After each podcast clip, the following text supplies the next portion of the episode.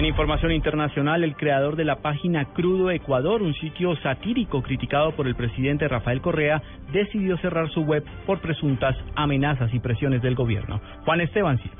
Crudo Ecuador, un satírico creado en 2012, tuvo que cerrar definitivamente sus publicaciones ante las crecientes amenazas de las que fue víctima su administrador, quien prefiere mantenerse en el anonimato y afirmó que por seguridad de su familia y ante la presión por parte del gobierno de Rafael Correa tomó la decisión. Recordemos que los enfrentamientos del presidente ecuatoriano con medios de comunicación vienen desde mucho atrás. En 2007, por ejemplo, abrió un juicio contra el diario La Hora por un escrito denominado vandalismo editorial. Lo mismo sucedió con el periódico El Universo y el libro Gran Hermanos, en el que denuncian su conocimiento de fraudulentos contratos por parte de su hermano Fabricio. Ante el lamentable hecho contra la libertad de prensa, el satírico ecuatoriano se despidió con el titular Señor presidente, usted ganó, en el que igual se mencionan las presiones y descalificaciones del gobierno. Juan Esteban Silva, Blue Radio.